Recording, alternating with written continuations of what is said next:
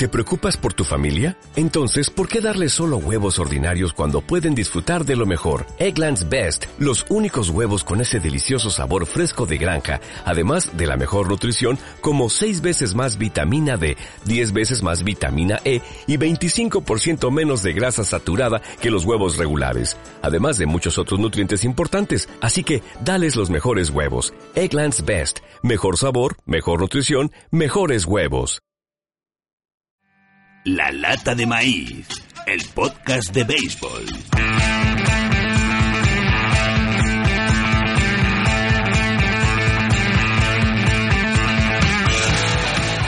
Hola a todos y a todas.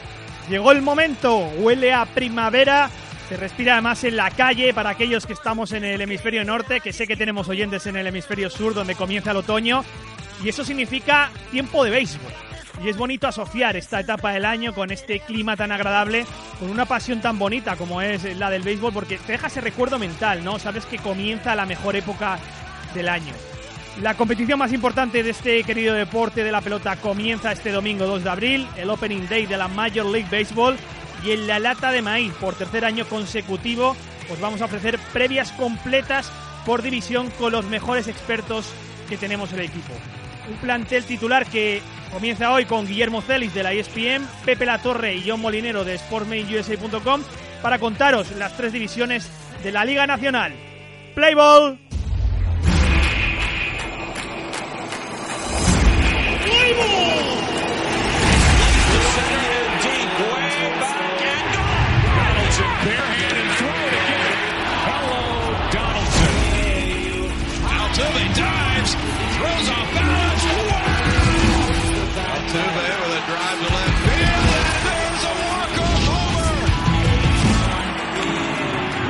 DeGrom. He's going to go to second for one, to first. Double play. Out of here. Gets on the top. He makes a catch. Unbelievable base running by Eric Hosmer has tied it. That's at the middle. Base hit. Anthony Rizzo with a home run. Top 20 in the last ball. Swing on it. He got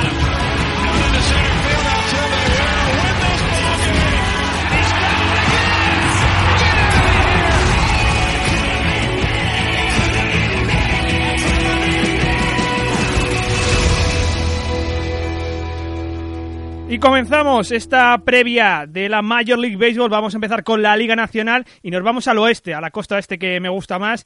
Y nos vamos en este caso al este de Estados Unidos. Allí está Guillermo Celis de ESPN. Muy buenas, Guillermo. ¿Qué tal? ¿Cómo estás? Un gusto saludarte y un gusto sobre todo, pues ya, ya estar hablando de previas, ¿no? Ya están eh, comenzando a analizar división por división, porque eso eso quiere decir que la temporada de las grandes ligas está a la vuelta de la esquina, ¿no? Exactamente, a unos pocos días estamos empezando estas previas en eh, la lata de maíz, tal como hicimos el año pasado y tal como hicimos el año pasado contigo con la Liga Nacional Oeste, Guillermo. Esta división que desde luego parece otra competición muy dura entre San Francisco Giants y Los Ángeles Dodgers. No sé si crees que este sí que sí es el año del equipo angelino. bueno, pues eso parece, ¿no? Eh, lo que sí tienes toda la razón es que sigue siendo una división de dos. Eh, creo que Arizona y Colorado van a cerrar un poco la brecha, pero esta, esta división oeste de la Liga Nacional pues sigue siendo pelea entre Dodgers y Gigantes. Para mí, sí, creo que, creo que este puede ser el año de los Dodgers. No hacen muchos movimientos, es un equipo que pues desde el año pasado. En, general esta división necesita ofensiva, ¿no? Creo que todos los equipos tienen buen picheo, con la excepción de los Rockies, que sabemos que siempre batean mucho y, no tienen lanzadores. Pero la pelea ahí, pues es, es con el picheo. Los Dodgers sí trataron de mejorar, eh, me parece que, que, que fue un acierto el traer a Logan Forsythe de los Rays, porque desde que dejaron ir a Dick Gordon, que, que, ha sido el error más grande de la oficina de los Dodgers en estos últimos años, pues no tienen un primer bat a modo. La temporada pasada probaron a mucha gente ahí y nadie resultó, nadie resolvió el problema. Eh, vamos a ver si Logan Forsythe, por lo menos teniendo estabilidad como primero en la alineación, pues le puede dar un poco más de posibilidades a, la gente de, de, poder, ¿no? A los Corey Seager, a los Adrián González, a los Andre Itzier cuando esté bien, cuando esté en condiciones, es importante que resuelvan el problema del primer bat, pero eh, pues la, fortaleza de los Dodgers sigue siendo el picheo, ¿no? Con una rotación que ancla Clayton Kershaw y con muchas opciones después eh, para Dave Roberts, eh, porque ahí está Kenta Maeda, porque ahí trajeron el, desde el año pasado a Rich Hill, eh, Scott Kashmir, Kim Jun Ryu, que parece que ahora sí está bien, hablando de la salud, que se ha visto bien en los juegos de preparación. y tal es así que, que pues van a comenzar con Julio Urias, con el mexicano, en sucursales, en ligas menores, no va a estar con el equipo grande porque pues hay muchas opciones para anclar esta rotación. Los gigantes mejoran, sí, porque pues reestructuraron todo su bullpen. El bullpen. Fue el problema principal de San Francisco. Tremendo. Sí, eh, eh, eh traer a Mark Melanson pues eh, ya le da le da ese cerrador que le hizo mucha falta mucha falta a Bruce Bochy y, y sobre todo bueno pues se va Javier López que, que se retiró y que había sido fundamental en ese bullpen en todos estos años de campeonato. Se fue Santiago Casilla, que el año pasado decepcionó como cerrador. Se fue Sergio Romo también, que había sido muy importante en, en San Francisco en todos estos años. Es decir, reestructuran totalmente su bullpen. Eh, sabemos que con Madison Baumgartner y con Johnny Cueto tienen un, gran 1-2 en la rotación. Samarja, a ver si da el estirón, que ya desde el año pasado se vio mejor, pero pues ahí está la misma duda que con los Dodgers, ¿no? ¿Cómo puede trabajar esta ofensiva? Porque pues hace rato que Hunter Pence ya no es el mismo de cuando llegó a San Francisco, ya no va a estar Ángel Pagán, eh, Buster Posey, pues llamado a ser el líder de esta ofensiva, de repente tiene altibajos, ¿no? De repente se pierde un poco o, o, o está muy solo, batea muy solo. Joe Panic también el año pasado quedó a deber. Brandon Crawford, extraordinario defensivo, pero tampoco estuvo bien a la ofensiva. Entonces, eh, pues me parece que entre los dos candidatos, eh, el picheo es lo más fuerte y, y, vamos a ver cómo pueden responder las ofensivas. Y te decía hace rato que, Arizona y Colorado creo que van a dar un, un, paso hacia adelante, ¿no? En Arizona hubo reestructuración empezando desde la oficina, se fue Dave Stewart, que como gerente general de plano dejó mucho que desear en la organización de los Diamondbacks. Mike Hazen llega a, a tomar ese puesto. Tienen buen picheo. Eh, Greenkey debe tener mejor año, tiene que responder Sí. a lo que le están pagando. A lo del año pasado. Eh, Robbie Ray, eh, está- en, en él está el futuro también de esta, de esta rotación y, y se, ha, se ha visto bien en el entrenamiento primaveral. Eh, a Shelby Miller lo trajeron ya desde hace un año, eh, pues para que le haga el 1-2 a Greenkey y creo que este año pues se, se puede dar ese, ese paso adelante, ¿no? AJ Pollock sano es muy importante para los Diamondbacks como primer bat, ya sabemos que tienen a, Paul Goldschmidt en esa alineación, entonces eh, sí me parece que Arizona debe seguir mejorando, tal vez no esté al nivel, no esté a la altura de, de Dodgers y Gigantes, pero sí los Diamondbacks van a dar un, un, paso hacia adelante. Y lo que decíamos hace rato de Colorado, ¿no? Pues Sí. Otra vez presentan una gran ofensiva a los Rockies, otra vez aprovechar su parque. Trevor Story, ojalá esté sano todo el año, porque ya demostró la temporada anterior que puede hacer muchas cosas importantes. Obvio, Nolan Arenado, David Dahl, que fue una de las grandes sorpresas en el 2016. Eh, Carlos González, que deja atrás su inconsistencia. Por batazos no paran, y en Coors Field, pues menos. El problema es que el, el picheo brilla por su ausencia. El año pasado los relevistas tuvieron 5.13 de efectividad, así es que pues eso deja mucho que desear y por ahí están los problemas de Colorado que, que van a seguir. compras el hype de Colorado porque se están hablando en, en, muchos reviews y en muchas previas de que este equipo, bueno, pues puede ser la sorpresa de este año. Compras ese hype, estábamos hablando antes de los pitchers, quizás John Gray es el que eh, más destaca como el, el, ace del equipo, pero siempre ha presentado en los últimos Sí. años el equipo de Denver muchos problemas desde el montículo. Sí, lo que te decía, ¿no? El, el relevo no me dice mucho. Eh, lo de John Gray, pues sí debe tener una buena temporada, pero, pero ¿quién más? no? Hay buenos nombres ahí. Tyler Chatwood no lo hizo mal el año pasado. Eh, Tyler Anderson tampoco. Pero no creo que, que, que vayan a tener temporadas como para meter a los Rockies en la pelea, ¿no? Tampoco hay que perder de vista que, que dejaron ir a Jorge de la Rosa, que era su, su, su pitcher más eh, importante. Entonces, eh, no, no la compro, la verdad. O sea, es un equipo que, que va a batear muy bien, que tiene una tremenda ofensiva, pero no creo que con eso les vaya a bastar en una división de picheo, en una división donde hay dos equipos que tienen muy buenos lanzadores y otro que van en, en vías, ¿no? Entonces, no, no sé, definitivamente, y sí, me llama la atención que muchos uh, han señalado a los Rockies como, como la sorpresa del año, como el equipo que se va a meter en la pelea, pero no, no la compro, definitivamente no. El sleeper, ¿no? Como se dice este equipo de los Rockies de las montañas rocosas de Denver. Hablabas antes de los Dodgers, un equipo que siempre se queda al borde del éxito cada año, está un poquito más cerca. ¿Qué le falta a este equipo? No solo para ganar la Liga Nacional, sino para ganar las series mundiales, porque da la sensación que siempre en octubre hay alguien un poquito mejor que el equipo angelino. No, y sabes que me parece que el problema de, los Dodgers de estos años eh, ha sido el bullpen, ha sido el relevo intermedio. O sea, no hay, no, no hay, o, o, Kenley Jansen es uno de los mejores cerradores del béisbol. Qué bueno que lo pudieron firmar porque, bueno, pues eh, muchos pensamos que, que la, anterior era ya la última temporada de Jansen con los Dodgers, que se iba en otro lugar. Abrieron la cartera, retuvieron a su cerrador, pero el puente para llegar de los abridores a Kenley Jansen me parece que esa ha sido la constante, porque sobrevives con el picheo abridor, eh, con una ofensiva más o menos buena eh, durante toda la temporada, que es lo que han hecho los Dodgers. No hay que perder de vista que son cuatro títulos divisionales consecutivos, y eso pues es, es importante en una división tan cerrada, pero a la hora que llega la postemporada, hay muchos problemas para hacer ese puente. Entre las cinco entradas que te puede dar Kershaw, o que te puede dar Hill, o Kashmir. Hay que tomar en cuenta que estos tres son veteranos ya. Eh, Kershaw no tanto, pero trabaja mucho, ¿no? Entonces, bueno, te puede ir un poco más profundo, pero el resto de la rotación con Hill, con Maeda, con Kashmir, eh, con quien pongas ahí, te va a dar cinco o seis entradas. Y en playoff le ha costado mucho trabajo, primero a Don Mattingly, después a Dave Roberts, el hacer ese puente hasta, hasta Kenny Jansen. Creo que el problema ha sido en estos años el relevo intermedio. No veo muchos movimientos por ahí. Eh, Pedro Báez es muy inconsistente, la gente joven del equipo como Grant Dayton también, eh, entonces eh, ese va a seguir siendo el problema, ¿no? Y cuando llegue la postemporada va a batallar nuevamente Dave Roberts tratando de hacer ese puente, ¿no?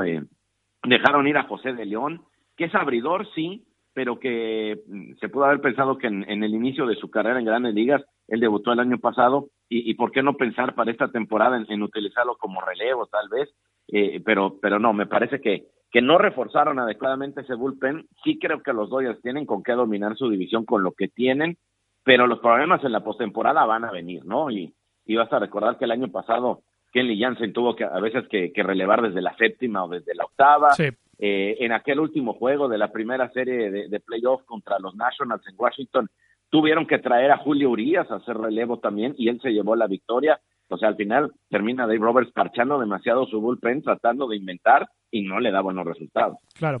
Comentabas antes los Giants, ese, esa falta de pólvora que tienen en ataque, que por cierto viene siendo habitual en los últimos años. ¿Tienes la sensación que quizás es un equipo en declive, el de Boss Bochy, que ya han pasado sus mejores años y que no solo el no llegar a ser en mundiales, sino que el acceder a playoffs ya puede ser un gran problema para el equipo de la Bahía?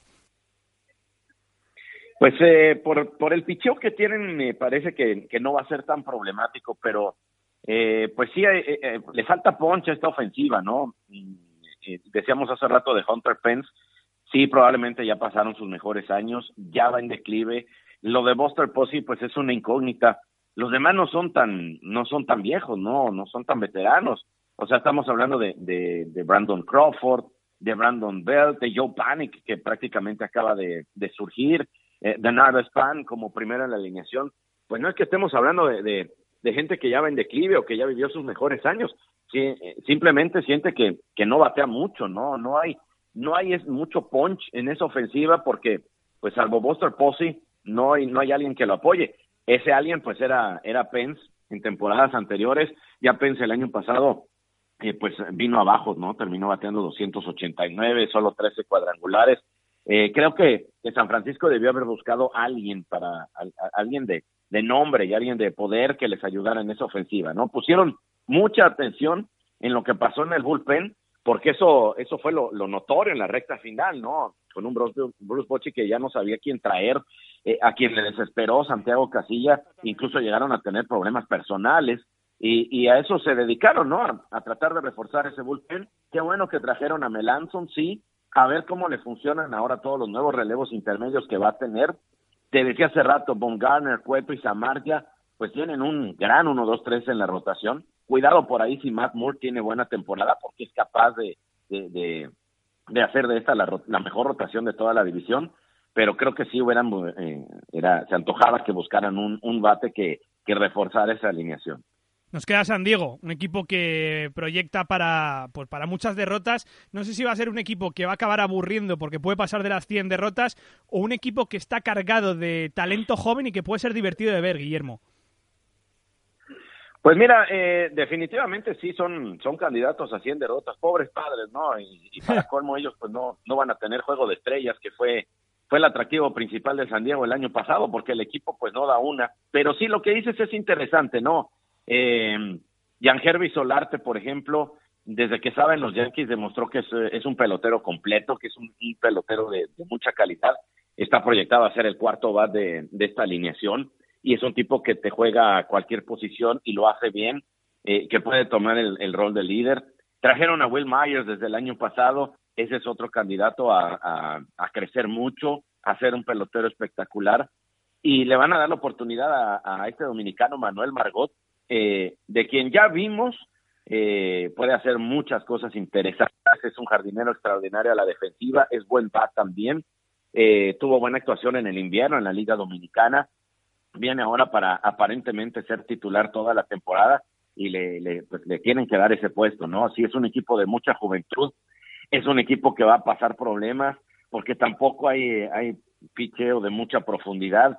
Joel Cassin es un veteranazo, Clayton Richard es muy inconsistente, pero pues sí, esos serán los destellos de los padres, ¿no? Ver lo que puede hacer este dominicano Margot, ver a, Solarte y, y esperar, rezar para que no vengan 100 derrotas en la temporada, ¿no? Sí, exacto. Esta división oeste de la Liga Nacional, que como vemos va a estar, eh, como siempre, entre Giants y Los Ángeles Dodgers, quizás un pelín por encima, un escalón por encima el equipo angelino. Lo contaremos durante la temporada. También está por aquí, estará por aquí algún día Guillermo Celis, ¿no, Guillermo? Sí, claro que sí, por supuesto, Dani. Sabes que siempre estamos aquí a la orden, siempre pendientes y por supuesto siempre siguiendo la temporada. Ojalá nos vaya bien con los pronósticos. Después ya en, en, septiembre a la hora de hacer ajuste de cuentas, pues no no salimos muy bien librados, pero bueno, sí. eh, eh, por lo pronto ese es el panorama en esta en esta división. Que insisto, eh, Dodgers y Gigantes tienen que ser los dos candidatos principales y los otros dos pues a subir, ¿no? En relación a lo que hicieron el año pasado. Pero eso sí, esta, esta es división de picheo y ese no, no es un secreto, eso no nos va a fallar al final de la temporada. En septiembre te pasamos la cuenta, Guillermo. Muchas gracias y un abrazo. gracias igualmente y aquí estamos siempre en contacto y siempre a la orden, Dani, lo sabes. La Major League Baseball en la lata de maíz. It's time for Dodger Baseball.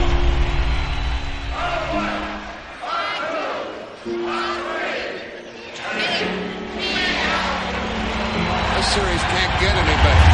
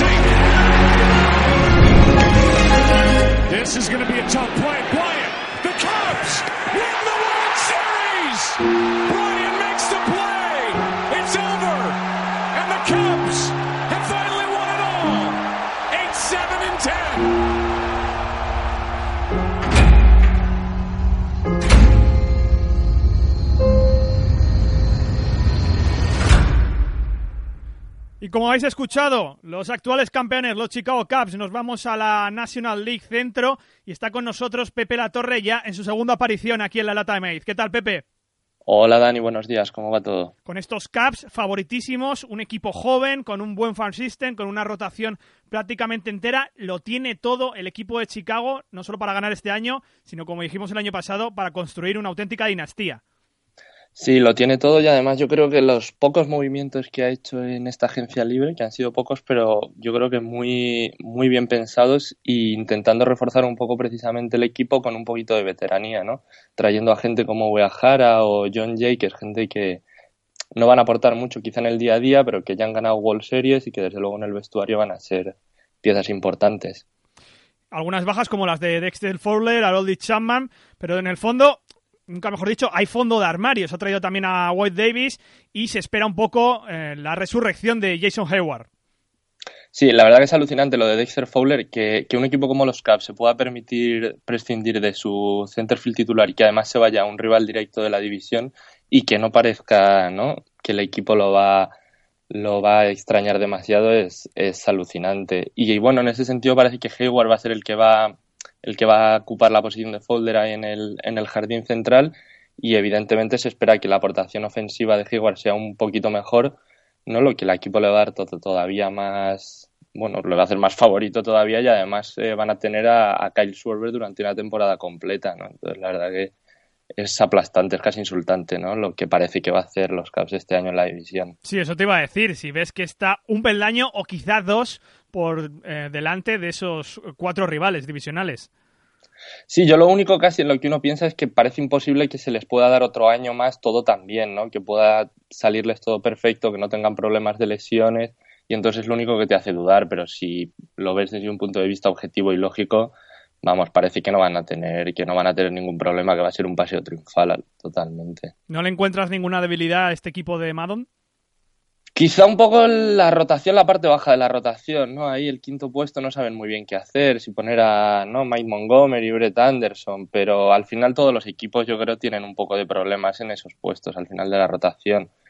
Entonces, quizás si tienen ahí alguna lesión, ¿no? Y tienen que empezar a subir a alguien de las menores, pero bueno, yo en principio, vamos, los veo de verdad que muy, muy, muy favoritos. Hay que ver qué tipo de jugadores son un poco Addison Russell y Javier Baez, ¿no? Que sí que se da la impresión de que desde el punto de vista defensivo son, son dos, dos jugadores, vamos, que están entre, entre los mejores de la liga, pero quizás su aportación al, al ataque es un poquito más limitada, entonces ver si son capaces de ser más regulares pero parece difícil, parece difícil que, ningún equipo de ni Cardinals ni Pirates les pueda hacer les pueda hacer sombra. Hablabas de los Cardinals, San Luis rebotará este equipo del año pasado, se perdió los playoffs por primera vez en muchos años, un equipo que es habitual en la postemporada, pero en San Luis, eh, Pepe, no hay rebuildings. Eh, se puede sacar, se puede hablar de una temporada de transición, pero no se hacen rebuildings. Se sigue construyendo en torno a la base que se tenía el año anterior. Sí, han vuelto, además han renovado a, a Mazzini para creo que hasta 2020 o 2021 y apostando un poco, ¿no? Es la, la, la seña de identidad de los Cardinals, son un equipo conservador y que van a seguir apostando por lo que les ha venido funcionando, mantienen mucho el bloque y yo creo que son un equipo que va a estar ahí, estará pues no en las 85, 84, 85 victorias. Tienen que intentar que el picheo, que el año pasado fue un poco su punto débil, quizá de forma inesperada, ¿no? vuelva a estar bien. Y, y la, a mí el, el line-up me da la impresión de que es un line-up que no, no es para echar fuegos artificiales, pero que va a cumplir. Y si consiguen que el picheo no rinda, por ejemplo, como rindió en 2015, desde luego van a, van a estar, vamos, van a estar luchando. Yo creo que por la wildcard, por la división, me parece un poco excesivo, pero desde luego por un puesto de wildcard. A ver si recuperan a, a Reinwright, que, el 2015 se lo perdió por Tomillón y el año pasado le costó mucho entrar. Y si consiguen que recuperen un poco sensaciones y, tal, estarán ahí, vamos. Es el último año de Yadier Molina. Bueno, no sabemos si los Cardinals, pero desde luego es eh, agente libre el año que viene. Tiene 34 años y viene por detrás apretando un joven chaval llamado Carson Kelly desde AAA. ¿Cómo ves esta situación con Molina, que es un auténtico mito allí en San Luis? Me resultaría muy extraño, tanto por parte de los Cardinals como por, parte de Molina, que no se le renovara. Yo creo que son un equipo que, que vamos, y, y Molina por el tipo de jugador ¿no? y la personalidad que es, da la impresión de que yo creo que él quiere terminar allí sus años y el peso que ese jugador tiene en el vestuario, aunque desde un punto de vista a lo mejor del juego ya no aporte lo mismo, ¿no? Ha visto un poquito disminuida su, esta es la, la estadística avanzada, ¿no? Que te muestra el framing, ¿no? Y el brazo la, para poder tirar a, a, base para evitar que roben. Parece que ha perdido un poquito en los últimos años, pero desde luego, desde el punto de vista de, de motivación en el vestuario y de líder, es un jugador, yo creo, imprescindible para los Cardinals. Se ha visto en el World Baseball Classic, ¿no? Sí. Como era el líder total y absoluto de, de Puerto Rico, ya ha llevado casi al equipo no él solo hasta la final. Y qué pasión tiene, qué pasión tiene por el sí, juego. Sí, sí, es un jugador eso que transmite muchísimo y que yo creo además los árbitros y todo el mundo dentro del, ¿no? de, la, de la MLB le tiene un respeto que, que, parece difícil que los Cardinals, vamos, quieran prescindir de él. No les costó en su momento decir adiós a Albert Pujols, que era otra, ¿no? Otra absoluta estrella del equipo, pero bueno, lo de, lo de Molina parece, a mí me parecería, vamos, un fallo tremendo y por las dos partes, tanto Sí. por los Cardinals como por Molina. Sí, han dicho este año adiós a Matt Holiday.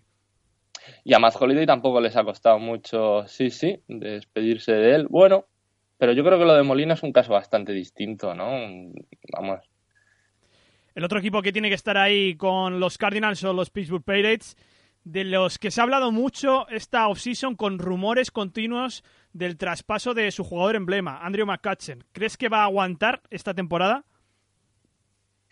A ver cómo se le va dando. Los Pirates yo creo que es un equipo que no van a tener tanto problema como los Cardinals si tienen que pulsar el botón rojo y traspasar a McCutchen para conseguir algo a cambio.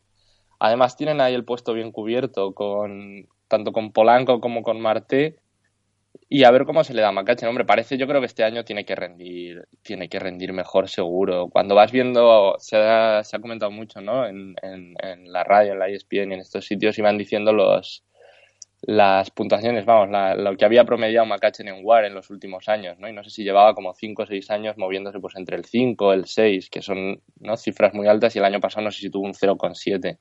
Entonces yo creo que es una, una, una, anomalía brutal y que este año debería, quizá ya no está entre, ¿no? No es una superestrella de la liga, pero ahora que lo han movido un poco al, al jardín derecho lo van a mover y que quizá defensivamente va a estar un poco más relajado, es un jugador que debería volver a poner a poner buenos números encima de la mesa, seguro. Vamos. ¿Tienen los Pirates un equipo para llegar a las 90 victorias?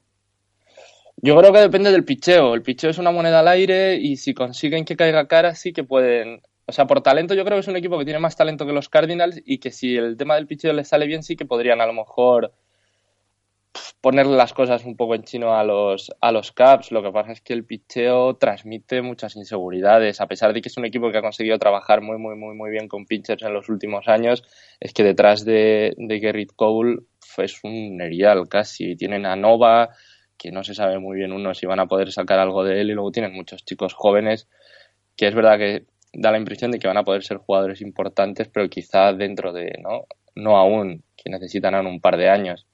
Entonces yo creo que es lo que tenemos que ver. A mí es un equipo, es un equipo que, bueno, que cae muy bien, porque con muy poquitas cosas siempre consigue, ¿no? Hacerlo muy bien. Y, y sería una alegría que pudieran, ¿no? Luchar con los Caps y además animarían mucho la división. Pero parece difícil.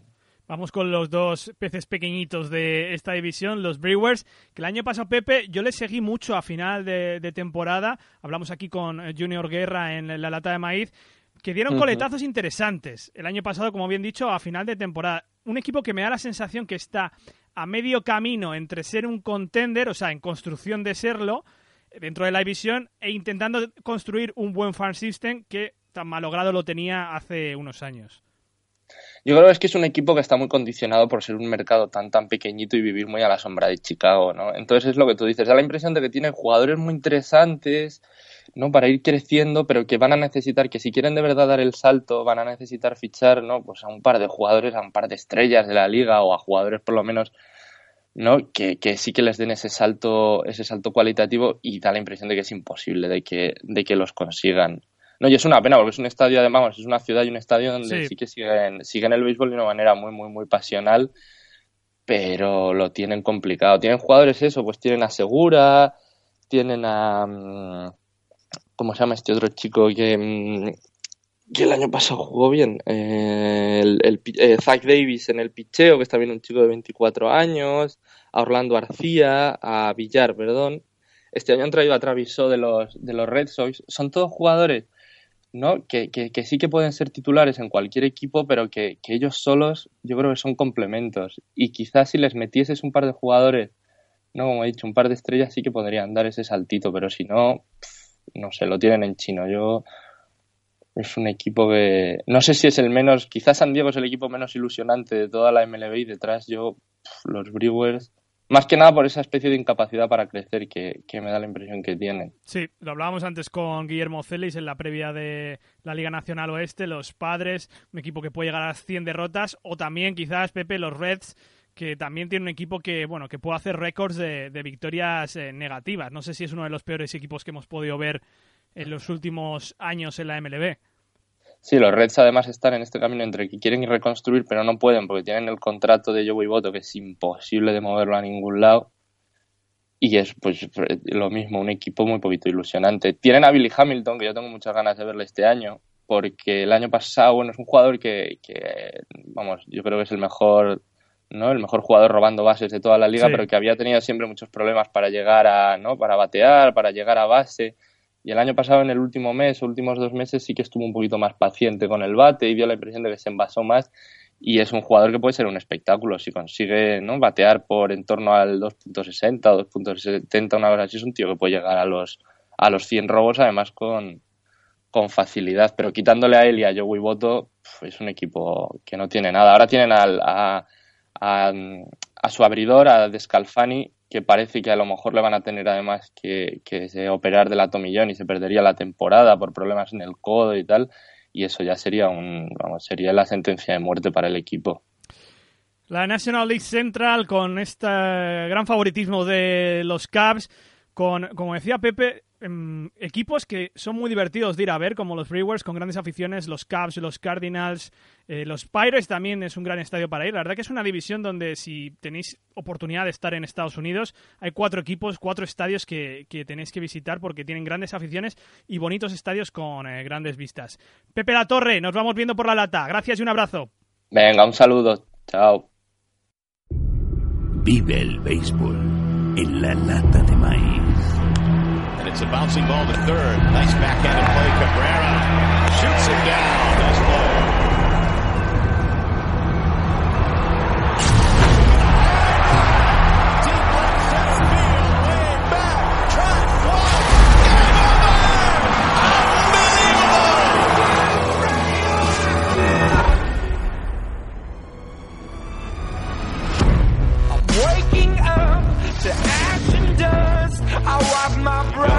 Swing and a miss.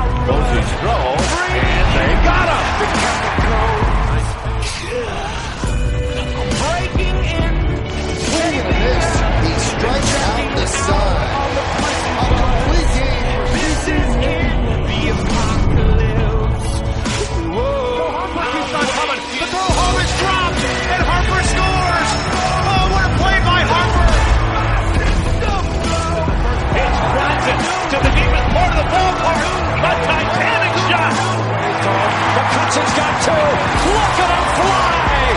Trip, trip, triple.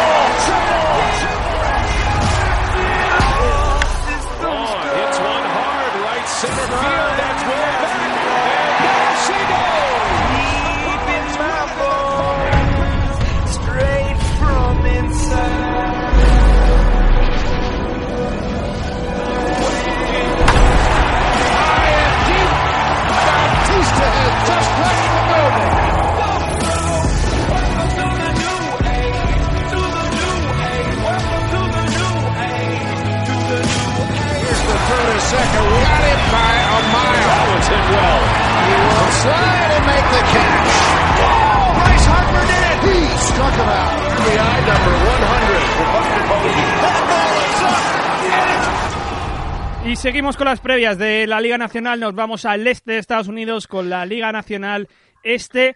Y va a hacer esta previa, está con nosotros por tercer año consecutivo, además con la misma previa, John Molinero. ¿Qué tal, John? Hola, ¿qué tal chicos? Encantado de estar de vuelta. Una Liga Nacional Este donde los grandes favoritos son los actuales campeones de división, los Washington Nationals, que particularmente en mi caso yo les he puesto en mi quiniela de que llegan a las series mundiales. Da la sensación que se pueden aliar muchos astros, Scherzer, que vuelva Bryce Harper a tener un buen año, Trey Turner, eh, otro buen año de Stephen Strasburg y que esté bien de salud porque este equipo tiene eh, todas las de ganar para llegar lejos en los playoffs de la Liga Nacional, John.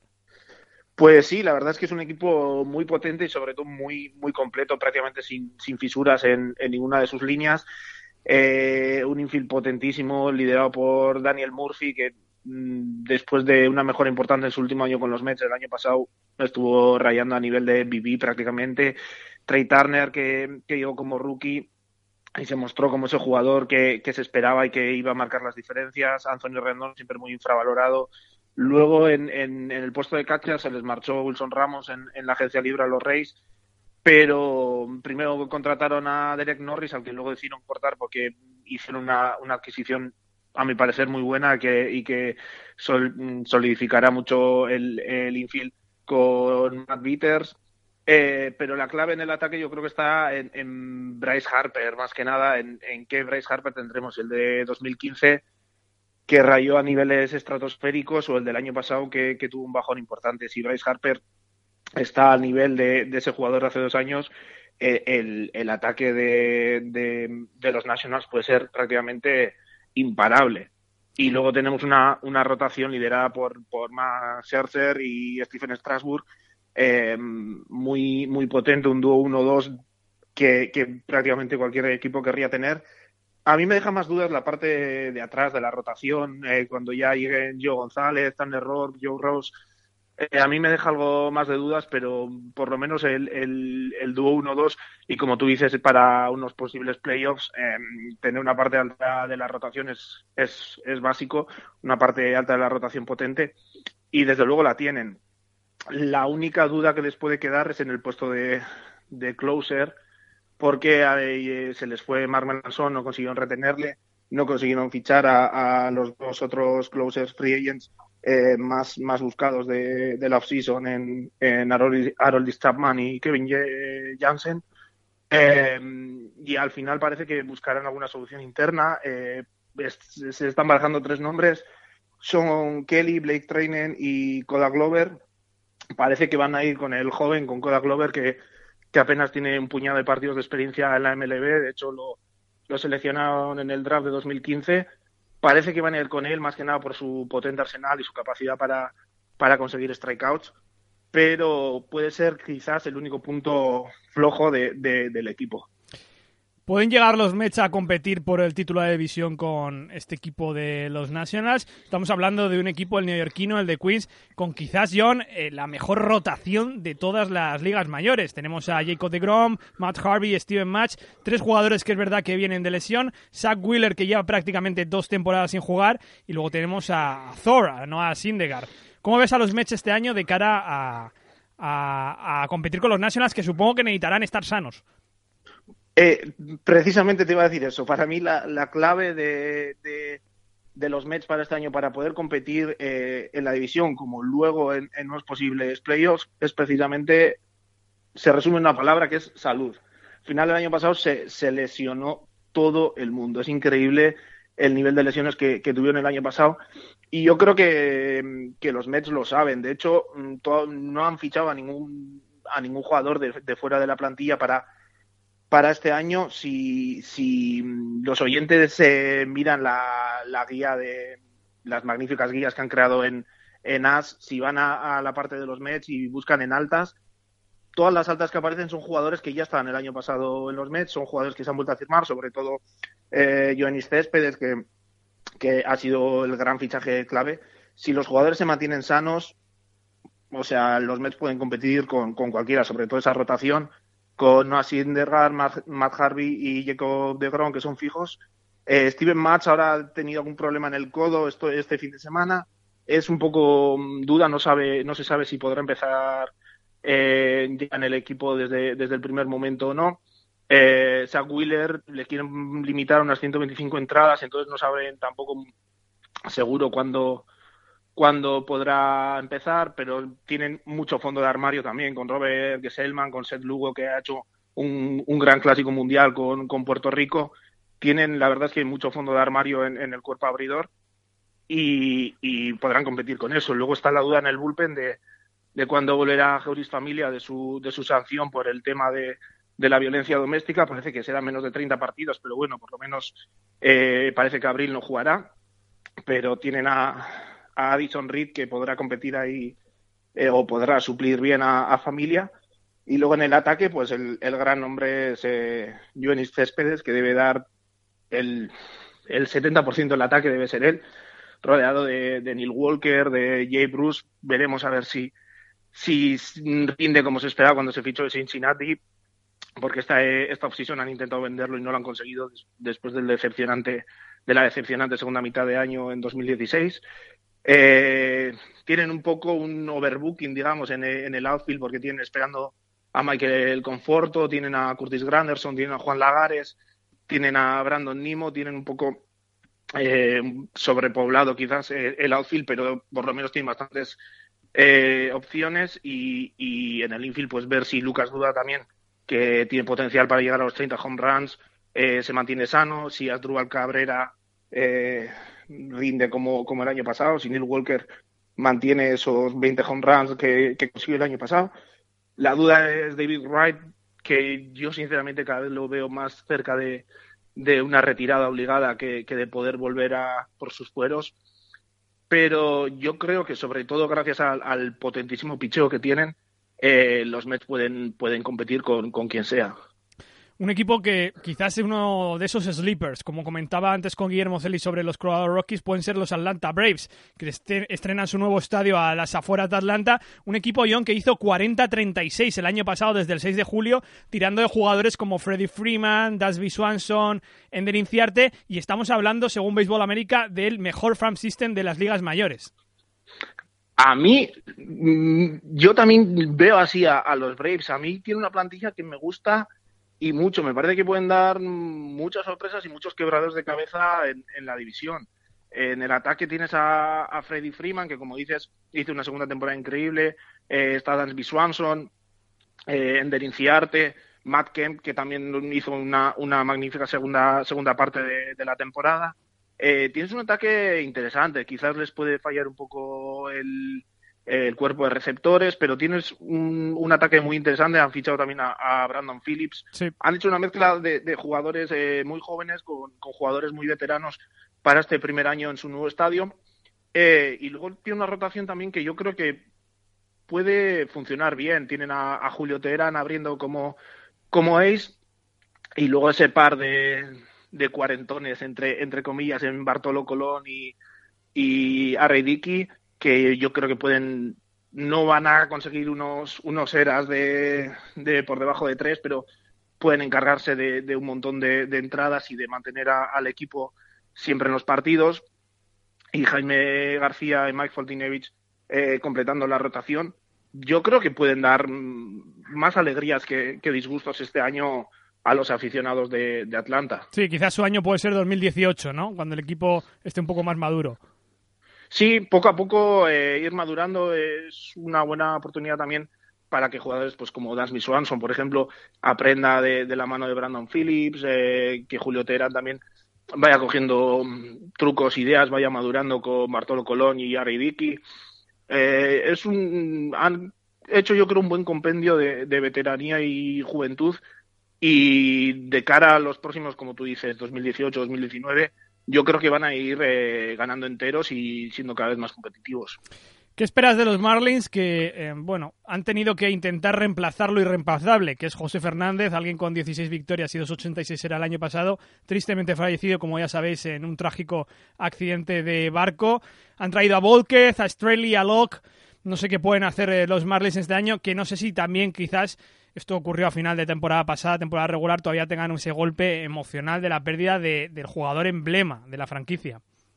Sí, porque eh, por, por, todo lo que eh, se, se escribió, dijeron lo- lo- los jugadores en, después de- del fallecimiento de José Fernández, eh, el pitcher no era solo la, digamos, la cara de la franquicia, de cara a los aficionados, de cara a vender camisetas o de vender entradas. También era un, un- un emblema en el vestuario para los jugadores, un, un líder para sus compañeros y yo, mm, yo creo que todavía les pesará mucho en, en- el estado de ánimo. Mm, Yo creo que va a depender un poco de, de lo que pueda hacer eh, el- los lanzadores abridores porque hay una tremenda diferencia. Yo creo que eh, la ofensiva es, es muy potente, sobre todo el outfield con Ozuna, Yelich y, y Stanton. Eh, en el infield habrá que ver si Di Gordon vuelve a su, a su nivel pre-sanción por, por dopaje o a la segunda mitad de, de 2016 cuando volvió que bajó bastante sus números. Tiene a Justin Bohr en, primera que es un jugador bastante infravalorado yo creo. JT Realmuto también es un buen jugador eh, como receptor.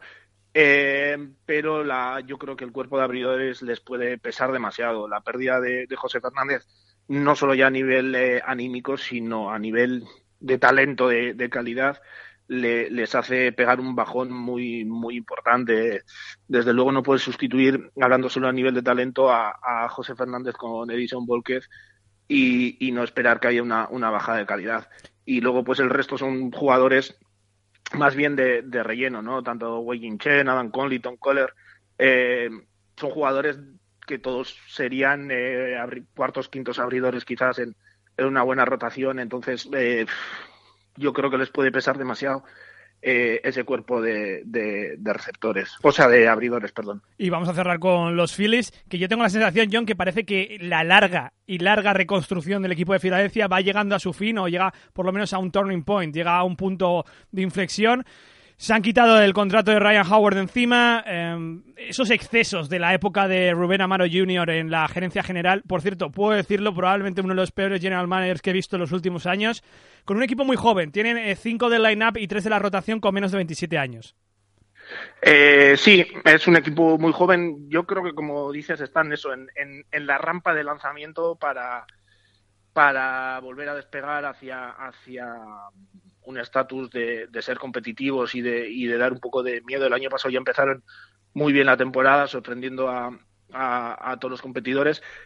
Eh, luego volvieron un poco al nivel que se esperaba ya en la parte baja de, de la división, pero sí, es un equipo que está mm, preparado para ir creciendo, para ir aprendiendo y para competir un poco ya en los próximos años. Tienen en la ofensiva tienen a, a Michael Franco y Odubel Herrera liderando eh, el ataque y siendo yo creo que a priori deberían de ser eh, un poco los buques insignia de cara mm, a los próximos años con Cameron Rupp en, en el puesto de, mm, de catcher eh, y luego tiene un, un, cuerpo de abridor muy interesante pero también muy joven que habrá que ver cómo responde a toda una temporada, ¿no? Con, con jugadores como Aaron Nola, Yera Deikov, que puede que no estén preparados para, para todo, toda una temporada, mm, igual que Vince Velázquez, que empezó muy bien el año con, con un montón de strikeouts, luego bajó.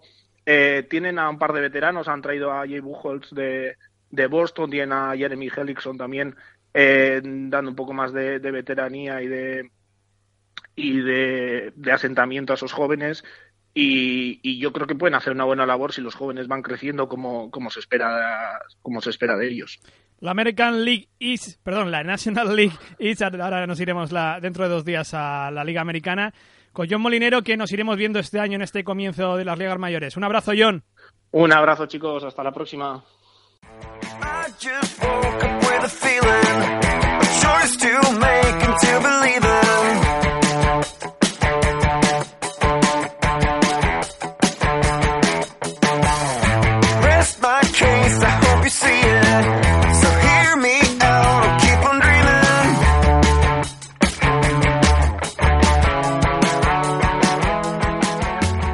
Sabéis que podéis dejarnos mensajes de voz vía WhatsApp en el más 34 665 10 56 55. Ahora que comienza la MLB, la verdad que os agradecemos esos mensajes, esos comentarios, incluso si estáis en estadios o viajáis a Estados Unidos, esos sonidos de dentro del estadio para que podamos vivir la MLB desde aquí, desde las ondas, de los, desde los ordenadores y desde los teléfonos móviles. Podéis comentar en Twitter, además en arroba la lata de maíz en iVoox y valorar nuestro podcast en iTunes.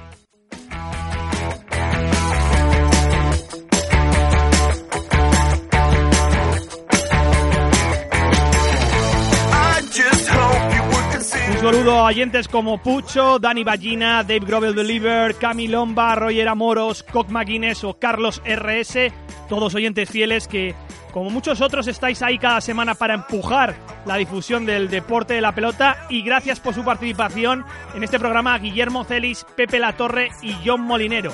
Acabamos, por lo tanto, la primera parte de las previas de la MLB, la Liga Nacional. Volvemos en dos días con las divisiones de la Liga Americana. Como dijo Pete Rose, pasearía por el infierno con un traje de gasolina solo para jugar al béisbol.